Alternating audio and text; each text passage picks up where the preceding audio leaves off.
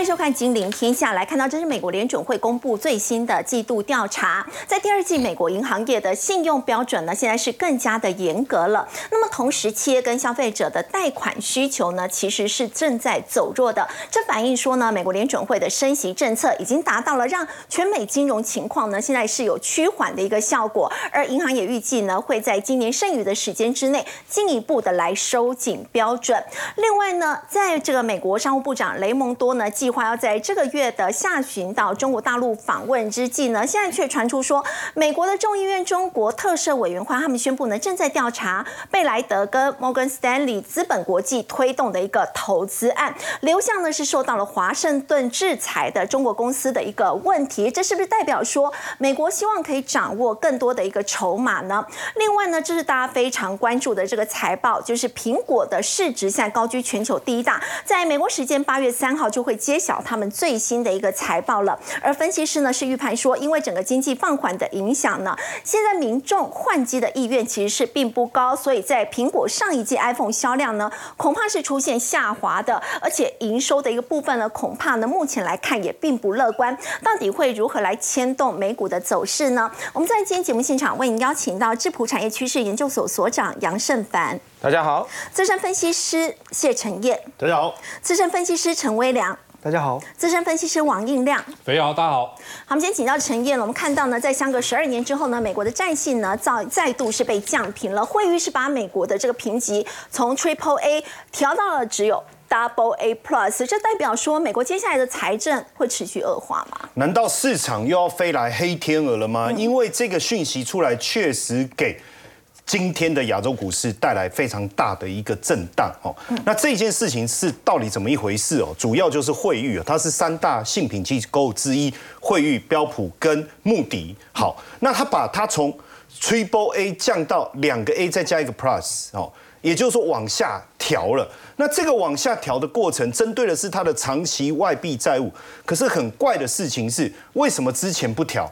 之前大家在炒那个债务上限的时候，那不是更危急？我认为他当时是不敢调，而不是不调。为什么？因为当时如果真的调下去，那叫雪上加霜嘛。是这么危急的情况下，你一调，那整个债务市场不是就崩盘了吗？哦。所以我想，他心里面一直想去做这件事，但是等你们整个金融市场稳定下来的时候，我就必须去做我该做的事情。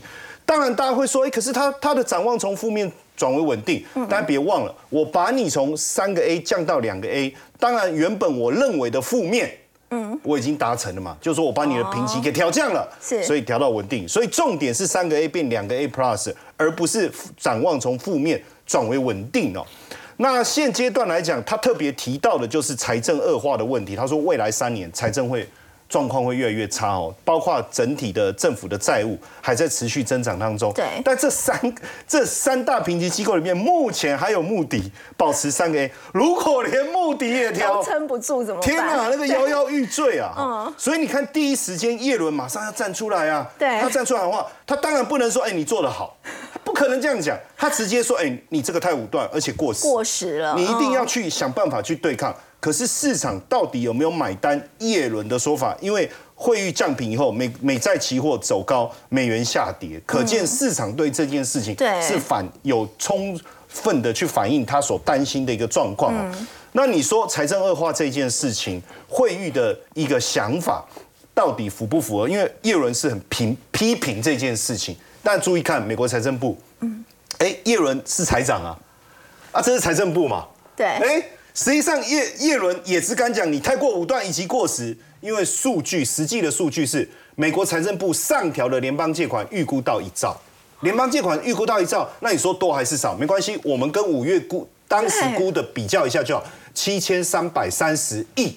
请问一下，这个是不是必须补不断的补充资金，不断的补充现金？因为你现在财政支持不断在恶化，对，那跟。这个会议讲的不是就不谋而合吗？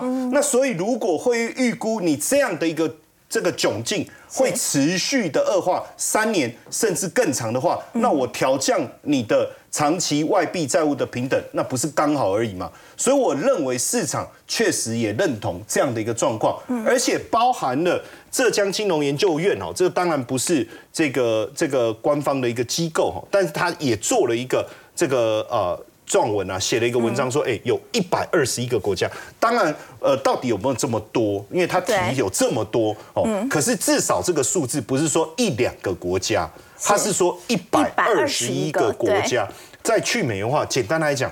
过去所有这些国家央行的储备也好，哦，政府的一个资金的一个 parking 也好，其实是大量持有美国国债，是大量持有美国国债。那如果我大量的抛售，那就意味着我不持有美元了。那我不持有美元，我要持有什么呢？那我可能要持有黄金，还是其他类似美元这样的一个货币？那这个就叫去美元化，而这个部分会产生一个很大的问题，对于美国国内流动性的压力来讲。绝对会增加流动性，对，大家都在去美元，大家都要抛售美国债券，那怎么办？那你说，呃，他要一直这个增加借款，那也就代表美国必须长增加他的债务，那就要再发美债了。可是问题是，大家都在抛售美债，实际上美国债券跟日本债券最大的不同是，日本债券发行日本人自己认，可是美债发行都是外面的人认啊。对。那如果大家都在抛售，你未来如何持续增加你的负债，去解决你财政赤字的问题？哦，这个就变得是一个很大的挑战。对。那为什么我们要谈这件事情？实际上从今年我们在第一季就看到了这个几个重要的银行倒闭，好，那大家都说这件事情应该已经已经这个平迷了哦，未来要再扩大不太可能。可是你看，我刚才这边讲到国内流动性，美国国内流动性压力，你看这里马上出现，马上对应。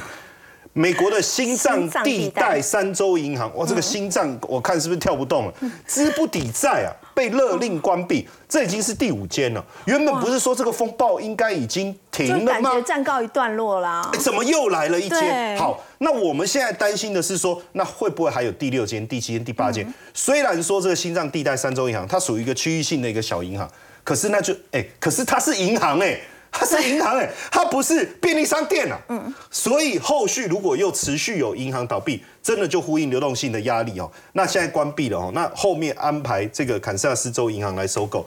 可是我相信啊，不管是叶伦也好啊，不管是鲍尔也好，他们应该不会乐见一堆银行倒闭，然后有少数几家大银行去接管这样的一个现象吧。不过今天这个消息其实已经造成整个亚洲股市全部都倒地了。那么接下来大家也很担心啊。在过去我们都说美国股市在八九月通常表现不太好，尤其九月有所谓这个九月魔咒，到底接下来怎么办？好，那昨天那颗 Wilson 呢？好，那颗排球 Wilson，Wilson 看多啊，他说看多了。可是我们反而因为他最近都错嘛，所以我们反而要去注意这一波二零二三年在年年中间，大家认。有人，大部分人都认为美国股市不会涨，因为一直担心景气衰退啊、软着陆啊、硬着陆等等的问题。可是这一位，这一位啊，叫做汤利啊，他是美华尔街的大多头，其实他就是在今年预精准预测美股会上涨的人，所以我们应该要去 follow 最近比较准的这一位嘛，对不对？他说什么？但是他是大多头啊。对。但一大多头，而且看对，对。但是他既然给他的投资人说，哎，你要小心哦，美股会回档哦，而且他还说，如果能跑，要不要尽量跑？重点是你不敢，你不管怎么样，你要把股票卖一卖，你去度假，好不好？哦，赶快去度假，对不对？所以你应该有收到他的报告，对不对？因为你八月不是要去度假嘛，所以你看，你我就知道，你看看有关系就没关系，他是。说实在，他是二零二三年，我就讲这一波，大部分人都不看好，甚至 Wilson 也是看空的情况下，他既然精准的预测到美股的上涨，而且这一波的涨幅确实相当的惊人，那他现在已经担心说，哎，那股市可能拉回，他跟他的投资人讲哦，那叫他去。哎，其实这讲的已经很明显了吧？对，我就叫你去度假，我把卖掉啊！不要看盘了。那为什么哈？我们过去都都讲说 sell in May run away，可是实际上他说八月份表现其实历年来都不好，都不好。对，好，这是一个原因。当然，我们来看一下高盛，因为如果只有他汤利。可能我们会觉得立场不够坚定。我们再来看一下高盛怎么讲。高盛也是最新的报告，这是七月三十一号。你看我们节目帮各位整理的讯息非常新。他说，避险基金经理人的绩效是是否能够打败大盘的阿尔法指标。避险基金很厉害，可是基本上它的绩效的操作如何，是我们关注的重点。七月的阿尔法是负一。简单来讲，你做你你只要买大盘的 ETF，你就赢避险基金经理人。所以他在忙什么？因为他们忙着在放空，嗯，不不是发呆啊，是不断的去空这个市场。所以，对，就不断的空空，他们觉得涨多了要空，结果出现一个最差的情况。好，结果空头惨赔了，对不对？对。好，我们之前有提过，对对。然后我我有省投降了嘛，对不对？好。可是你看哦，高盛他特别讲到，他说因为嘎空完毕以后，现在说我们你不要把避险基金当做韭菜了。虽然这一波它被嘎空是输了没有错。可是大家不要忽略，避险基金都是专业的操盘团队。对，现在他们认为涨多，整个环境不稳定的情况下，有可能重新再卷土重来。空军要再来了。那空军大幅集结的当下，往往胜率是相当高的。为什么？我们整理这个资料给各位看，这是从一九八五年到二零二二年的一个绩效表现。实际上，这个资料很有趣。S M P 五百跟纳斯达克分别为呃所有的产业跟科技产业。我们刚才在讲五月，可是我们实际看一下五月，发现一九八五到二零二二，我们并不是单独拿一年出来讲，这是一个很 long term 的一个统计。其实五月的表现是不错的，你看正报酬一点一八、一点二八，而且胜率都达到七成以上。简单来讲，你五月即便大家叫你 sell in May run away，你还是持股续报，其实你。赢面是大的，对，可是反而进入了八月，大家反而没有在讨论这件事情。可是你注意看哦，这一到十二月当中，既然负报酬只有八月跟九月，对，而且八月赔了零点三四，胜率只有五十五点二六，相较于其他月份，甚至我们最关注的五月来讲，它低很多哎，嗯哦，然后你看纳斯达克就科技股零点二九，九月份。负报酬零点九九，而且胜率甚至不到百分之五十。我们特别要提醒大家，是因为其中汤利还有讲到一个重点，其实八九月下跌的几率高，包通通常正常的情况下下跌几率高，而且这一波又已经大幅度上涨了。那你大幅上涨过后，又加上所有资金集中在少数的科技股身上，那这种泡小泡沫了，我还不把它视为大泡沫。小泡沫破灭的当下，其实回档的可能性又更高，而且别忘了。大空头 Wilson 已经投降了，那是不是也代表市场的一个转变？我觉得还是要特别谨谨慎小心呢。好，刚前言到我们看到呢，当这个大空头呢开始翻多，反而是原本的大多头现在开始提醒大家要小心，整个大盘是不是开始要出现反转呢？八月美股要当心，那么台股是不是也应该要更加小心？台股在今天微量重挫了三百多点，而且一举就灌破了这个月线哦。那么接下来有没有可能会回测季线呢？好，我们就先从技术面来谈谈台。股哦，那季线当然是目前呢还是非常重要的一条支撑哦。那包含几个重要全指股，像台积电，对，目前呢也是守在季线之上。那还有呢，另外像很多的金融股，哦，其实也都守在季线之上。所以我觉得哈，整个季线应该会有很多的全指股跳出来帮忙。那为什么要跳出来帮忙？我们把这个线清掉之后，给各位看。因为呢，假如我们先做最坏的沙盘推演，季线被跌破，那几乎也等同于呢。这个位置，这个叫做呢颈线的位置也会被灌破。那一灌破之后呢，这个再画下去哦，都不敢讲，这叫三尊头。那整个头部成型，季线跌破，代表呢至少要整理三个月。那头有多高，底也就会有多深。所以如果对称这样子来走的话呢，那是不是代表呢整个大盘要重新筑底两到三个月？那今年都快要进入倒数了，对啊，那行情你要从下面再把它救回来。你要知道，救股票就是在救选票，所以呢，你让它呢这么深，就很难拉了哦。所以我认为呢，这个季线哦，一定是兵家必守哦。那再来呢，我们其实必须回归到哈，整个指数，常常呢，很多人问我怎么看哦，那不是我敷衍，但是呢，我总是给一个答案，叫做呢区间震荡。为什么二零二三年哦可以用这四个字走一整年？因为呢，大盘我真的没有办法告诉你说。什么要过历史高啦？什么又要重返两万啦？我知道市场有人这样喊，是哦，可是呢，我喊不出来。为什么哈？因为呢，我们如果从本意比角度来看，蓝色这条线，大家自己可以看得出来，有图有真相。现在就是在历年的高档，嗯，好，那几乎已经接近呢一八六一九的时候，那甚至呢，价值派的哦，如果呢，你也是巴菲特的信徒，葛拉汉的嫡传的学生，那你看看哦。股价净值比，这是价值投资人会用的。现在呢，也是在历年高峰，所以呢，大盘其实今年吼已经从低点弹了五千点之后，你真的不要对指数有过高的寄望，希望它再涨多少，它就是呢跌下来才会有反弹空间。那拉上去呢，其实风险就会增加，CP 值就会降低。那这个时间点为什么指数呢有修正压力？哦，当然，呃，我们要了解。八月十四号之前，财报要公告出来。对，请问财报会好看吗？不好看，是因为第二季你从先前的一些重量级法说会就知道，大家都还是苦日子，连台积电都还在呢调整库存。库存对，但是呃后面呢这个财报阵痛期过后，我觉得八月的下旬应该就有机会又拨云见日了。因为一方面哈，我们看营收的部分哦，如果我们从今年的逐季展望来看，到了第四季。它就能够翻正为七点四 percent，嗯，然后获利呢，在第四季不仅翻正，而且是高达三十六点四 percent。那所以你看哦，整个下半年来讲话，它就是有点像倒吃甘蔗。那只是说呢。在面对呢，哦，这个曙光之前，现在第二季的财报就是那个回马踢哦。那但是很多场内的资金也并没有因此呢吓得这个魂飞魄散哦，然后加加速绕跑，因为你可以看到哈，证券划拨存款余额代表什么？大家的钱不是放在银行定存，是放在证券交割户等着哦。那这个就表示呢。他不是要长期离场，长期离场呢，我就把钱搬走，甚至搬到国外去找其他的高利商品，找其他投资机会，而是留在呢证券划拨的户头里面，我就是随时等着要低阶的。那蓝色这条线就可以看得出来，现在还在高峰，对，所以钱没有跑走，只是呢在找新的出口。那如果我们以这两天的盘势，尤其像今天稍微就可以聚焦一下，可以看哦，呃，今天呢比较强的股票呢，像电器类股。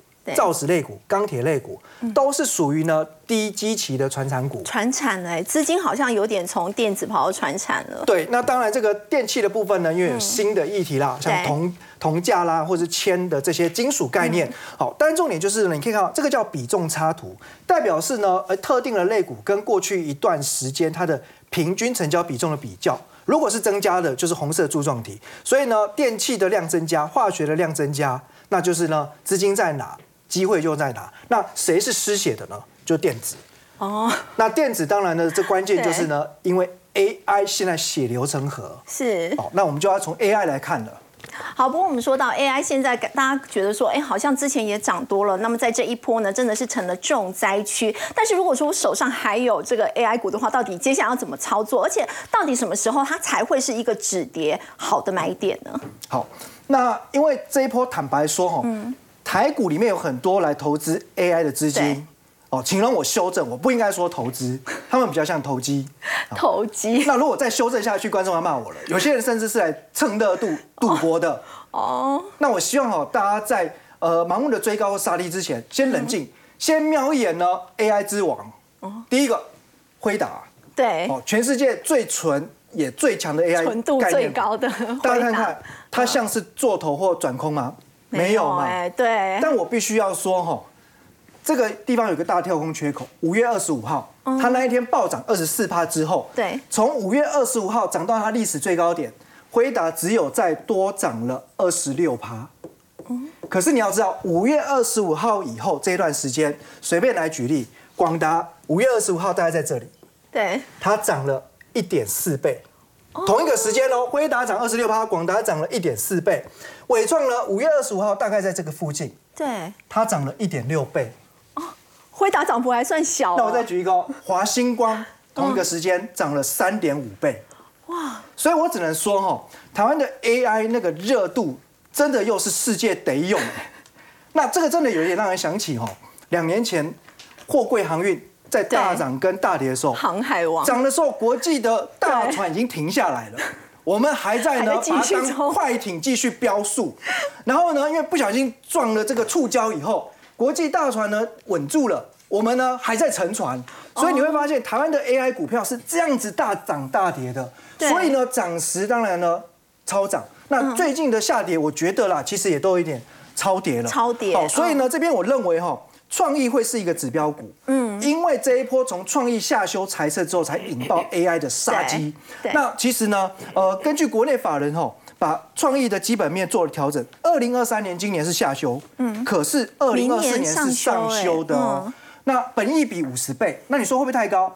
因为它的成长率是六十七趴，嗯，所以我认为其实不会太过分。要把成长率也考虑进去。对，那我们最后呢，教大家怎么样吼，透过一张体检表，帮自己呢检查一下你手中 AI 股票，嗯，好，因为 AI 有这么多相关的个股。那其实如果是以融资来讲，当然呢，呃，这一波如果要先止跌或有强力反弹的话，融资最好要减。那再来呢，在融券或借券这些空单的部分。如果是增加的，反而有机会呢酝酿对右空、阳空再嘎空，然后呢，当然希望看到就是大户逢低开始呢回补或加码，然后投信能够呢持续的布局。那至于说当中，我看法是比较中性，因为很多 AI 股哈。一天的当中比例都是五成、六成，甚至七成以上。那这些当中其实它就会造成助涨跟助跌。涨的时候呢，你希望它飙涨停，因为当中客呢一看到它红了就进来追。可是呢，有时候一开盘开盘下，当中客一看哦。气虚可以欺负嘛？就像病毒一样，立立刻大举入侵，就把它呢灌压到跌停。所以当冲这个本身就助涨助跌。你将来如果希望 AI 股有强力的反弹，你还是要靠当冲客要来帮忙啦。那这边来看的话，广达吼，最近当然呢整个筹码面还需要调整。那伟创的部分呢？哦，其实上一波大户大概买在这个地方嘛，对，所以现在有点接近了。这个地方它必须守住。那我认为整个 AI 呢，国内的概念股呢，就特别留意一下创意、广达跟伟创。好，刚刚微良带我们看到呢，虽然在最近这个 AI 股呢开始出现了下挫回档的情况，不过接下来呢，其实也可以来关注刚刚所提供的几个止跌的一个讯号。不过当资金呢从 AI 转出之后，还有哪一些这个指标可以观察，就值得留意了。在这个部分呢，我们先来看到这个消息哦，就是《纽约时报》报道说，美国的有一些关键基础设施哦，因为他说被中国植入了恶意的软体哦，他说呢，一旦美中之间如果说有爆发冲突的话，那么他可能就会去干扰美国的一些军事。部署。不过中国呢，他们也反咬了。他说他们的武汉呢，他们的这个呃地震监测中心也遭到美国的网络攻击啊。那么双方是各说各话。对，目前美国跟中国之间的网络安全哦，持续在较劲当中。你会发现哦，这个美国美国政府认为说，中国已经在它的这个网络设备跟一些电力设备上。植入了恶意软体，这个恶意软体就就等于是定时炸弹，因为只要一旦发生所谓的呃军事上的冲突的话呢，中国就可以透过这个恶意软体啊，直接把美国的电力跟网络设备直接瘫痪掉啊，所以他们在现在积极在调查当中。那美国也不是省油灯的，美国最近呢也侵入到了武汉地震监测中心。那大家会想说很奇怪，他干嘛侵入到地震监测中心？因为他要取得一些资料来推断，就是说这个地下有没有所谓的军事设施啊？那如果打仗的时候，他可以。飞弹就直接打到那个地方嘛，对不对？那所以你可以发现，这两个在较劲的情况之下，哈，两个都互不信任。你就算这个马斯克一直抱中国大腿，对不对？那马斯克的心念，中国相信他吗？他也不相信他。所以马斯克去年呢，在接受《金融时报》访问的时候就讲哦，他说北京当局已经很明确的告诉我了，他不希望。哦，新店的这个终端设备出现在中国市场，等于说我不会接受了，因为他还是要把这些网络设备视为国家安全，掌握在自己的手里。所以美国跟中国持续在较劲的情况之下，我认为台湾的相关的网络设备厂呢，它就有机会做一个受惠哦。因为在这个他们两个问题还没有那么严重之前。台湾跟中国是全球最大的网络设备以及零组件的供应商，哦，不是我们就是中国大陆。对。那现在美国已经不信任它了，所以美国接下来要推的所谓基础建设来讲的话呢，它一定都会用到台湾相关的零组件。那现在呢，美国要的就是说户户都要有网络。那如果是按照以前的做法，就要牵光纤嘛，户户光纤要到位嘛，所以要牵线很麻烦。那现阶段呢，有一个比较好的做法，最近有个新名字叫做。五 G 的 FWA 就是所谓的这个呃固定无线的接取设备，这个来讲的话，简单概念就讲说，我不用。牵光纤，我直接在你家的附近，我就盖一个类似这种接收设设备，对不对？户外接收器。户外接收器啊，你家在里面再装一个接收器，这样就可以接收到了，我就不用再牵网络过去了。那这个好处在哪里？这个好处在于说，我的一个部件的时间一定会很快，对，而且成本也很低，也比较低。所以像一些比较网络比较落后的一些国家，像印度啦、越南，现在要做这个五 G 发展。他就他就采用什么？采用这样子的一个方式。你看，像印度、中东、印尼、越南，他都考虑用这样子的方式来做。所以呢，就有研究机构预估啊，去年来讲的话，全球的五 G FWA 出货量大概七百万台。嗯。然后资策会预估说，今年应该会成长三成以上，明年还会成长到所谓的四成。那吉邦预估的更乐观了，他说今年应该成长一倍以上，明年还有七成的一个空间。好，那所以电信商。呃这个爱立信他自己预估了，目前来讲七千七百多多万台，二零二八年的时候会成长到多少？成长到三亿个相关的设备。所以这个成长空间是相对大的啊，所以大家会发现这个礼拜虽然说很多 AI 概念股在重挫的同时，哎，其实网通它有一些网通最近蛮表现有点抵抗力到了，对，还蛮抗跌，蛮抗跌的。对，好，那主要就在于说，就是怎么搭到这个题材。嗯所以我再整理一下 FWA 相关的四档概念股，哦这四家公司都有这个相关的设备。嗯啊，三五八的神准。三五五五八的这个呃五三八这个中雷的部分，还有三五九的智利以及六二八五的起基，这个都有。然后美国占比的部分来看的话，神准是最高的嗯啊，那智利跟起基大概都五成左右而已。那里面来看的话呢，呃。起机的部分呢，它是有直接供应到北美两家的电信商，好，所所以神准它的美 北美营收占比将近九成，它是最有可能就是吃到美国基建题材的嘛。对，没有错。而因为你可以看，你会看到它去年它其实获利很不错，去年大概就赚了个二十一块七左右。那今年的法人预估它可以赚到二十五块，所以等于说 EPS 是连年有机会持续成长的。那最近来讲的话，哎，有拉了一波，好，那可能 AI 的关系筹码有点乱，它也被拖累下来。但是你会发现，其实投信还在持续做一个进场布局的动作对，所以我觉得拉回是可以持续做一个关注的哦。是然后再看起基的部分呢，我讲了，它是直接可以供应到北美两家的电信商，所以照理来讲，它接下来出货来讲的话，北美如果有需求的话，它应该可以直接出货用得到。所以它公布的上半年的 EPS 啊，这个也不错哦，三点二七。那下半年它预估相关的这个网络相关的一个库存呢，会达到一个合理的水位，所以它接下来有机会出现一个拉货。其实呃，投信这两天也是持续买超，虽然说这个看起来比例不是很大，但是呢，这个不要小看这个，这也是五六百张哦，这加起来它差不多一千多张。啊，所以在拉回过程里面，起基呢，我觉得也是可以持持续做一个关注哦。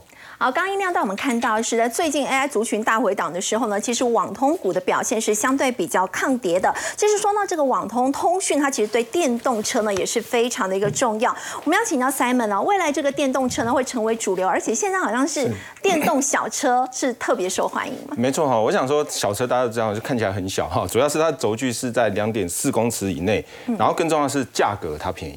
哦，至少是两万美金对，也就是六十万以下的哦，所以可以看得出来说，虽然整体啊，我们先看一下全车全球小车的状况，虽然整体看它的年复合成长率可能是下退下修的，但是呢，你看它二零二一在那种整个大环境不好的情况之下，跟二零二二其实它都是上升的，所以在小车这边其实它是有需求的，啊，当然以前主要的市场就是欧洲啦，你可以看到欧洲，因为现在很多干脆都不让你开车就骑脚踏车，所以欧洲的市场它它是一直在衰退的，但像印度啊、东南亚啊，还有一些主要日本，甚至台湾，虽然喜欢。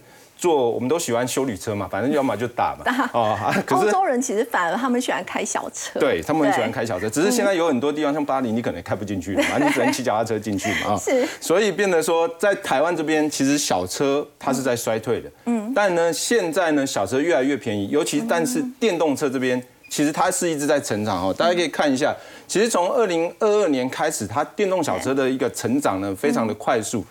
它从金额大概这个大概是一百一十亿左右哦，它已经可以大概在未来的几年可以成长到两百亿美元以上。哇，然后成长的量数呢，现在大概是在六七十万辆左右哦，看在今年，然后呢，未来的话呢，也有机会成长到将近快两百万辆。是。所以呢，它整个的一个市场上面，其实它的年复合成长率也是非常高的。嗯，那它有趣的事情哦，其实第一个它为什么能成长？哦，就是反正电动车，然后呢它又便宜。然后呢，它也不用开很远，然后呢 就不太会有又便宜又好用。哦，所以它在电动车的发展上面，它其实也在成长。另外，它的整个的底盘化跟整个的把它变成模组化之后呢，其实它更多功能哦。后面可以看到就非常的有趣，然后包含你的那个外外形也很有趣。你看我们开那种一般的车都长得一样，但是呢，它在电动小车上面，其实它就会变得多功能。然后呢，外形也变得很有趣哈。像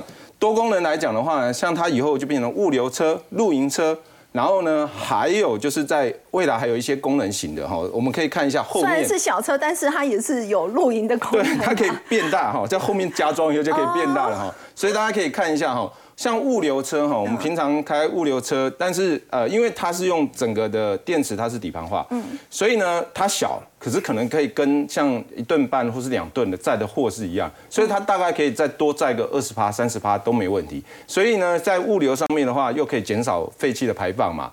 所以在整个的物流车上面，我们看到说台湾哦，其实也开始陆续在导入。然后另外的话呢，有没有看到说像那种小型的一些商务哦，包括你可以看哦，这个很可爱的哦，然后甚至它可以载货哦，可以载东西的。我们看到说。像这个的话，它就可以变形成露营车，这是载货车，可是它也可以变成在露营车这些相关的东西。造型还蛮多变。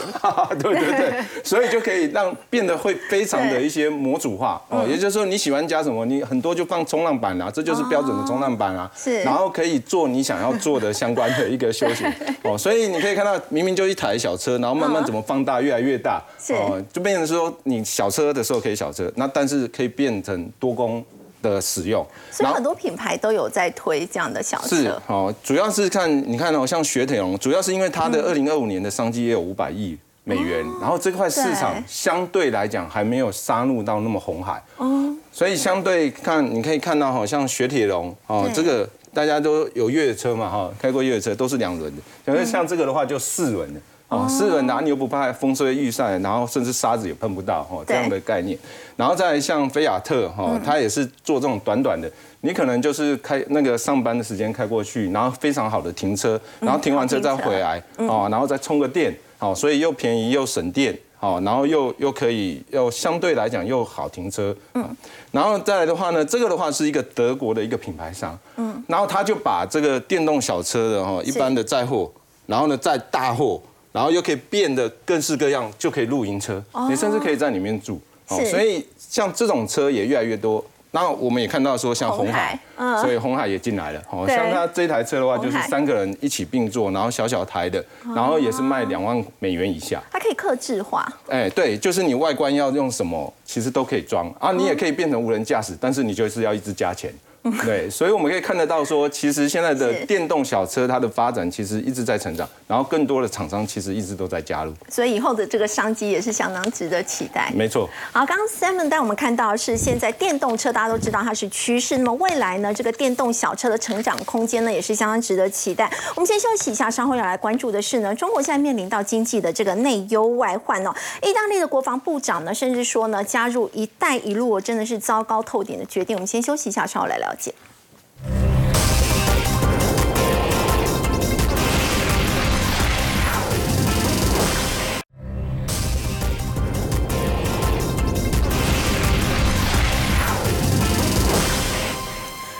的经济面临到内忧外患哦，那么为了要稳经济呢，他们就加快去举债。结果他前七个月承认这个地方举债高达了五兆人民币，哎，对，不止美国有债务问题哦，其实 大陆的债务问题其实也相当相当，我用了两个相当哦，其实真正的是算是非常的严重哦。你知道现在他们为了稳定经济哦，因为经这这几年来其实经济持续的这个下行哦，甚至。进进入可能通缩甚至衰退的这个可能性，所以他必须把经济稳下来之外，还有地方债。我们之前不是在讲城投债的这些还债的压力要怎么解决？可是还债怎么还？我跟各位讲一个最简单的方法啦，就是再借更多钱呐。哦，所以你要再举债，你就能还债啦。你你大家会觉得这这什么谬论？可是我们来看哦，前七个月大陆发行地方政府的债券是五兆，对不对？好，发了。发你债还不完，你又你又发债干嘛？很简单，四成再拿去还债，就是我发行了，对，就是我们所谓的借新还旧。正正常的一个逻辑来讲，我应该努力的赚钱去还债。对。可是当我还不出来的时候怎么办？我要维持我信用良好，所以我必须发行更多新的一个债务，把旧的债务把它怎么样？即将到期，全部把它解决掉，然后剩下的又要去刺激经济，所以再投入什么基础建设。所以目前看起来他们的做法是这样，可是当中有没有什么大的问题？为什么要呃借新还旧的比重这么高，高达四成？对啊，实际上我们仔细来看，一到五月哈，全中国的政府性基金预算收入掉了百分之十五。哦，那地方政府的掉多少？十六点七，其中非常重要的收入来源叫国有地使用权出让，因为大陆土地不是买卖买断的，它叫使用权的出让，你可以使用九十九年嗯。好，这个使用权出让又减少了百分之二十，这背后代表什么意思？代表土地的一个开发的一个进度大幅度的停滞了。哦，过去大量的这些这些这个地产商。抢了这些土地，然后去盖房子。可是我们看最近的数字，七月份百大建商哦，新屋销售掉了多少？三十三趴。是当然就没有人要去标土地了嘛，哈对，连续两个月下跌，你知道建商怎么讲？哎，你们这个债务哦都快到期了，你要赶快想办法还，对不对？因为还有三百九十六亿美元嘛。对他说，可是我们现在的销售叫断崖式下跌，你要我怎么我你要我怎么去对还那个债？这是一个问题，我们必须要去注意哦。而且这个今年年初，克尔瑞就一个报告，他说三十二个城市两百九十个停工的建案，现在在调查，还有一百二十六个还是停工。可不是说保交楼吗？保交楼吗？对啊是要保交反正我我做了一个专项借款给你嘛，嗯让你去继续干。好不好？因为你的客户现在都不缴贷款了嘛，你没有钱嘛，对没关系，我借你钱去干。好，可是问题是很多的建案可以开工，但是没办法完工啊，因为坑太大了，钱不够多，没有办法让大家能够持续的去这个这动用这些事情，拿到的这些钱只能够 只够他动工，也不对，够他完工。而且如果你没有这个抵押物这些啊，你根本没有办法拿到足够的资金哦。所以你在这个情况下，你要知道哦，就是说经济这个成长往下走，然后加上房地产的问题，我这个支出的一个压力，所以这个呃《华尔街日报》，你看他是讲说。中国家庭债务已经飙升到所得的一点五倍，那这个其好实这个其实也也有一种那种资不抵债的这种对压力，这种感觉哈，所以通缩会变得更危险，因为你的债务这么高，你当然就不愿意消费，所以整个房地产下行的可能性，这个风险其实是持续的升高当中。好，那所以今年整个经济放缓到百分之三，是目前到二。这二零三零年可能2030年会只剩三百，分之三。对，那当然这种情况大家就面对的，我们一直在谈的是。呃，就业的问题年轻人找不到工作那很多人说啊，就呃没工作就去找工作。你知道年轻人怎么讲？他说，大家都说呃大学生就业有这么难吗？大学生说啊，不然你给我工作啊，就这么难呐、不然你给我工作嘛哦。连在小红书，你看工作真的很难找哦，失业率高达二十一点三，那怎么办？往海外走，我们之前有讲过，对不对？对现在真的包括他们最红的这个 A app 啊，叫小红书哦，几百人都在发什么文，就你怎么去拿到泰国学生签证？所以东南亚变成他们出国的首对，选，非常热门的首选。你知道有个四川的年轻人到巴厘岛工作哈，因为他说他在新创数位公司，那之前。呃，中国不是打压这个呃数位平台嘛，对不对？对所以大家压力很大，薪水也只能维生。然后你知道吗？压力大到他在路上走路在笑，然后别人说：“看你是白，你在笑什么？你可以笑得出来。”就你知道那种感觉，就是说你在笑什么？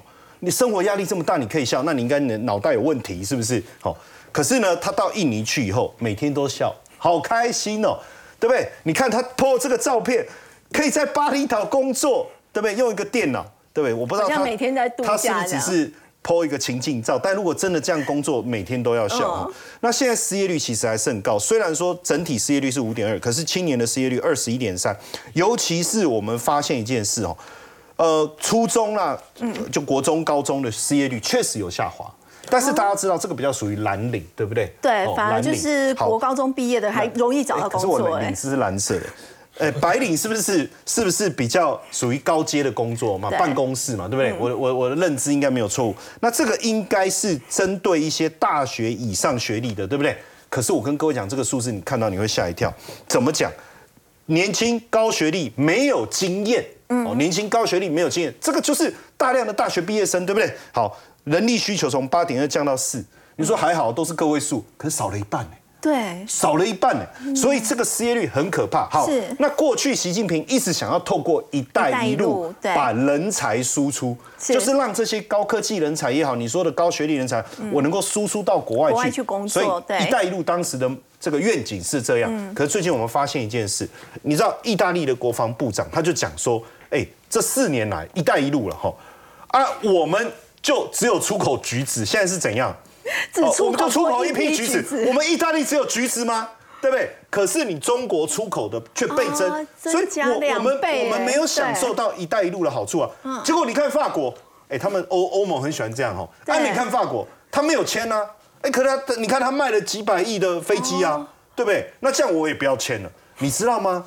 真的这样的一个的风潮已经出来，你看他们的总理梅洛尼，他你知道吗？他要出访北京，他就说我们应该不会签不。续签“一带一路”了。对，那我们会退出，可是我们退出不代表我们不合作。哦，哎，这是变成会这样。他说没关系，我们就签贸易协议就好了。嗯，所以未来会变成我退出“一带一路”，但是我们可以是经济贸易伙伴。嗯那你说这样的趋势会是未来一个主流吗？我们给各位看，习近平他最近不是要针对“一带一路”举办一个很大的庆祝活动？那现在疫情不是大家都可以？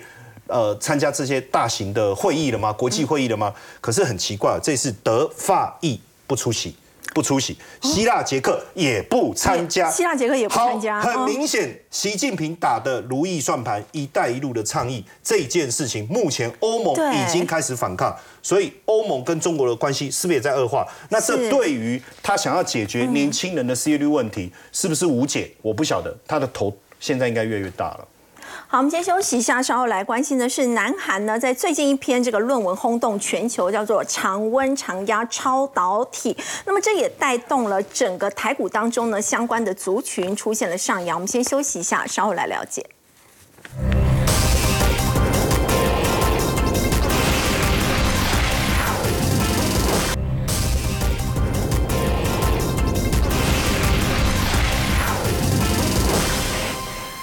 的常温常压超导体论文呢，可以说轰动全球。只要温度不要超过一百二十七度，就可以产生超导的现象。那么消息呢，它就带动了美国的这个超导公司哦，一年它涨幅比这个辉达还要更夸张。而这个风潮现在也吹到了台股了嘛？哎，是的确有这样子一个情况发生哦。对，呃，韩国这个其实 LK ninety nine 啊，它被发表的时候是七月二十一号，嗯，已经已经出来了。可是为什么股价都还没涨？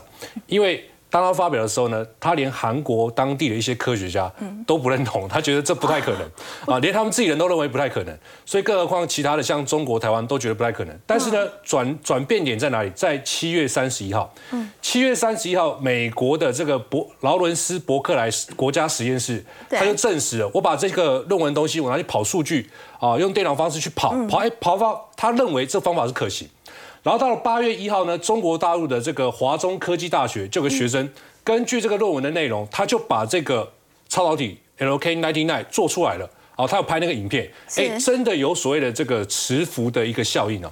所谓超导体磁浮效应，就是说我们原先的这个超导体哦，应该是目前来讲啊，应该在一负零下一百七十度，它才会发生的现象，就是说它有抗抗磁性，下面是磁铁，那这个材料呢，它会悬浮在这个上面，好像这个悬浮列车，它就利用这种概念。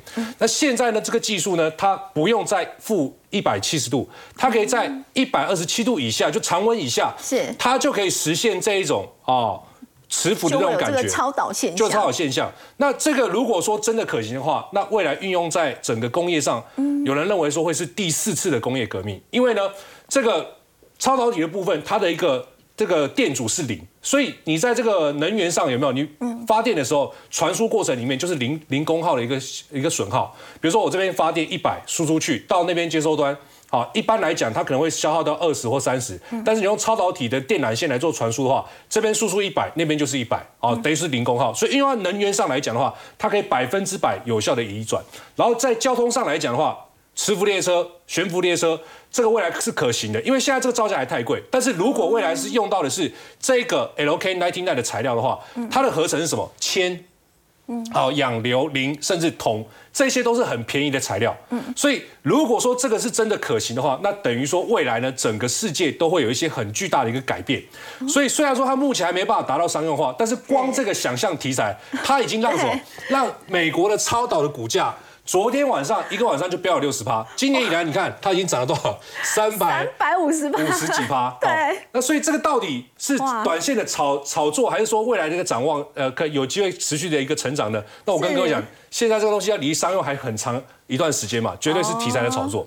但是呢，这个人名气可用啊，因为最近今天来看的话，像中国大陆对、韩国。只要跟超导体有关的公司都涨翻天。那台北股市也是一样，但是铅铜台北股市我们怎么涨呢？我们就涨什么？因为刚刚讲的有铜嘛，有铜对，有铅嘛，有铅，然后有这个呃磷酸的部分嘛，所以呢都有一些概念股做做一个表态。比如说铜的部分，像第一铜、金益鼎、华龙，有没有？这股价其实昨天盘中就有一些消息出来，它已经连续是两根涨停板了。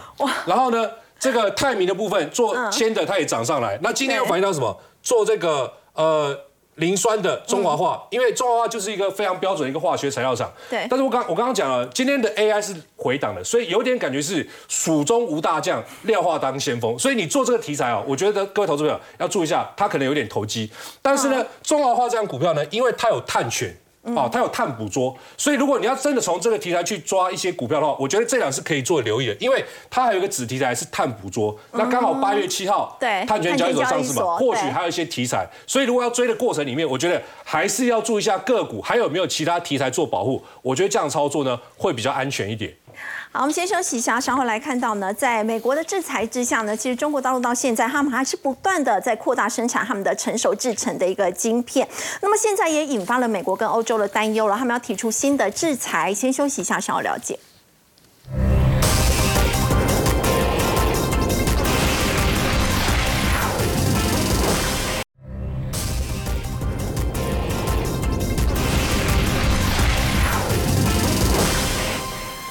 国的制裁之下呢，中国大陆还是不断在扩大生产他们的成熟制成的一个晶片，这也引发美国跟欧洲的担忧。三门他们现在要有提出新的制裁了吗？是现在的话，呃，是希望提出新的制裁，以防止未来像在第三类半导体可能把所谓的美国的领先地位给拿掉。哦，为的是第三类半导体，是因为你可以看哈、这个呃是全球就是在半导体晶圆厂的数目。其实，在二零二三年啊，我们的八寸大概是有两百一十四座，嗯，那十二寸这边大概一百六十七座，红色这是十二十二寸是。然后在呃未来的几年，就是在二零二五年的时候呢，其实十二寸跟呃所谓的八寸会差不多，嗯大概会达到两百一十一座跟两百一十八差不多。但重点是在于中国在二零二五年的时候，它会新建二十六座的晶圆厂，也就是十二寸到八寸。然后呢，我们北美包含像台积电这边，我们在美国盖啊，在在哪里盖，可是还是没有像中国来的多。而且呢，它的八寸的产能呢，也会成长六十六 percent，它会远超过在全球现在的状况。所以我们可以看得出来说。其实现在虽然看得到它它在禁止嘛，包含先进制程，对但我们可以看到先进制程被禁止以后，其实大陆刚好逆向，你越近我就投资越多，我就补贴越越多多，我就不管你。对，所以呢，所谓的成熟制程，所以它投资补贴的力道反而是不减反增的。对，所以像那个投资，呃，所谓的成熟制程，就是我们常常听到的是什么五纳米、七纳米，不是，他们就是大概十四纳米以上的，当然是二零啊、哦。二八那些都是成熟制程。但是我们现在担心的是，它因为就一直投资、一直补贴，对。所以呢，可能会跟太阳能板一样的状况。那有可能销价竞争之后把外国的竞争厂对手会影响。所以我们蛮担心这件事情，所以我就是说，为什么美国现在在提出说，哎，它的禁令要延伸到所谓的成熟制程，嗯，那主要还是看所谓的第三类半导体，哦，也就是在碳化系这一块，它现在是中国最主要的重点项目，它要投资大概十兆，嗯，所以呢，它在投资之后呢，有可能会产生所谓的一个良率就大量提升，拉升，对，它本来只有六成不到，现在良率大量调升以后，就会超越美国，这是担心的。所以呢，我们看到的就是说，先进制程现在已经在进了，但是呢，未来我们认为成熟制程甚至会课税，甚至会出口管制。对那进了，其实我觉得对台湾是比较相对比较好。